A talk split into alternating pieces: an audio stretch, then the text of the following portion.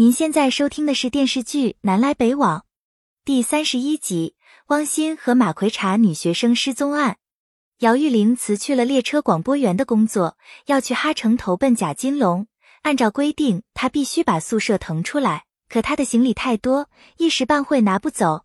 姚玉玲拜托汪永革帮忙向站里通融一下，让他把行李暂时寄存在宿舍。汪永革很吃惊。连连替他感到可惜。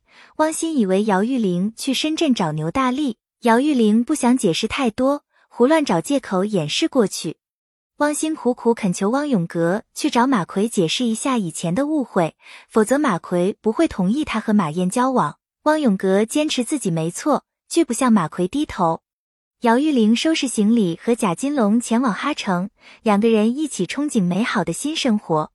彭明杰来马奎家看彭永丽，马奎准备了一大桌子菜款待他们。彭永丽公开他谈恋爱的消息，请马奎当证婚人。马奎满口答应，还要给彭永丽准备一间新房。宁阳警方接到报案，纺织厂女工陈丽梅下班路上被害，凶手作案手法和残肢案一模一样。汪鑫到现场排查，没有发现任何有价值的线索。患者刘明来看沈秀萍。感谢他的救命之恩，还送给他两个罐头。沈秀萍让他把罐头拿走。春节将至，马燕想多赚点钱，他下班以后出去摆摊。马奎很心疼，可又拗不过他。彭永丽毕业以后留在宁阳工作，两个月以后要举行婚礼，马奎很开心，马上准备收拾新房。警方接到报警，来自瓦河的女大学生坐火车返校回宁阳。一个中年妇女在车站和他打招呼，女大学生就跟着中年妇女出站走了。后来就杳无音信了。江队长召开紧急会议，马奎建议去站里、站外走访调查，尽快查清楚女大学生的行踪。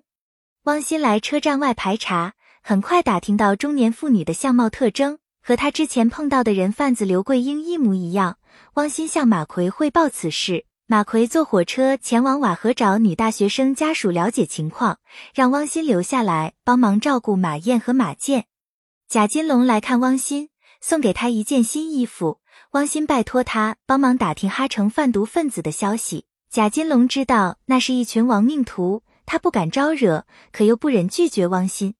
沈秀萍下班回家，刘明主动送她回家，还要请沈秀萍吃饭。沈秀萍婉言谢绝。刘明对沈秀萍穷追不舍，沈秀萍谎称有东西落在医院，才摆脱了刘明的纠缠。马奎坐火车赶往瓦河，老瞎子正好也在这趟车上，他们俩就比试一番，根据乘客身上的味道判断这个人的身份。马奎甘拜下风，他虚心向老瞎子学习闻味的绝技。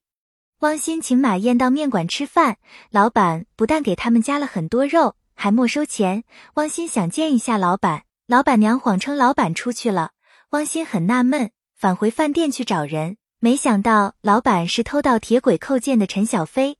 他对汪鑫充满感激之情。陈小飞已经改邪归正，现在娶妻生子，带着年迈的母亲过着安稳幸福的生活。汪鑫深感欣慰，最后还是把面钱给他了。汪鑫从陈小飞的面馆出来，做警察的荣誉感油然而生。马燕催他尽快找马奎提亲。刘明对沈秀萍念念不忘，找各种借口接近沈秀萍。沈秀萍拒绝他的感情，刘明发誓非沈秀萍不娶。马奎下班来接马健，马健已经睡着了。